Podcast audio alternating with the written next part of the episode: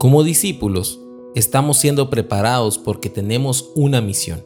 Jesús tiene un plan en mente con cada uno de sus discípulos.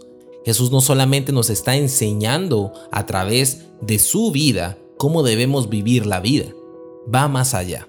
Su plan es que aprendamos de tal manera que seamos capaces de enseñarles a otros.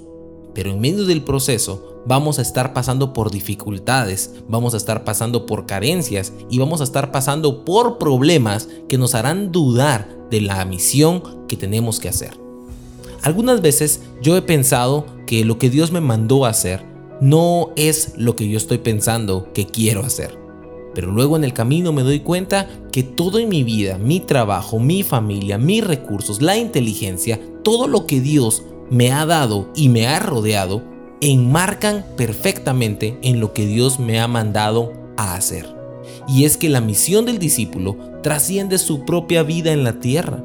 Lo que estamos haciendo no solamente se trata de nuestras acciones, sino de las repercusiones que tienen en la vida de los demás. Por eso vamos a leer algo que Jesús les dijo a sus discípulos en el Evangelio de Lucas, capítulo 9 y versículo 1 y 2.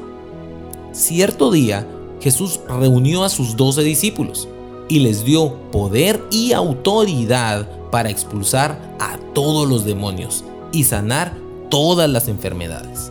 Luego los envió para que anunciaran a todos acerca del reino de Dios y sanaran a los enfermos.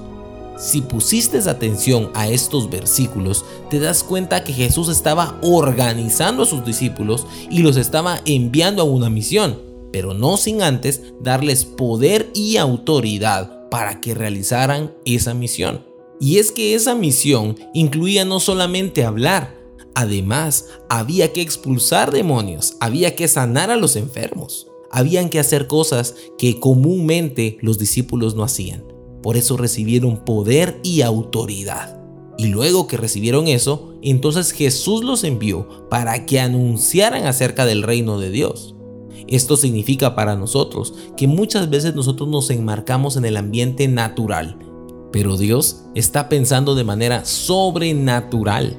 Dios quiere que hagamos con los recursos naturales cosas naturales, pero Él también tiene una reserva de recursos sobrenaturales como su autoridad y poder para que realicemos obras sobrenaturales. Y cuando nosotros las empezamos a experimentar, nos damos cuenta que hay un respaldo. Y eso es lo que nos evidencia de que estamos en el camino correcto de nuestra misión. Cuando tú no ves que las cosas suceden en lo natural y tampoco en lo sobrenatural, no dudes de Dios, duda del camino donde estás caminando. Porque cuando Dios te envía en una misión, Él te dará todos los recursos que tú necesites.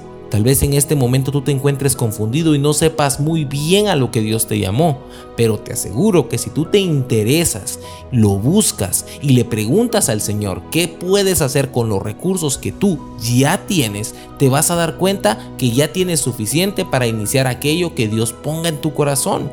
No esperes tener una gran cantidad de recursos naturales y sobrenaturales para empezar a servir al Señor. Sirve al Señor con lo que tienes tienes vida y eso es suficiente. Si Dios aún ha preservado tu vida acá en la tierra, es porque tienes algo que hacer. No solamente se trata de hacer las cosas que tú quieres, sino también las cosas por las cuales tú fuiste creado, salvado y guardado para vida eterna.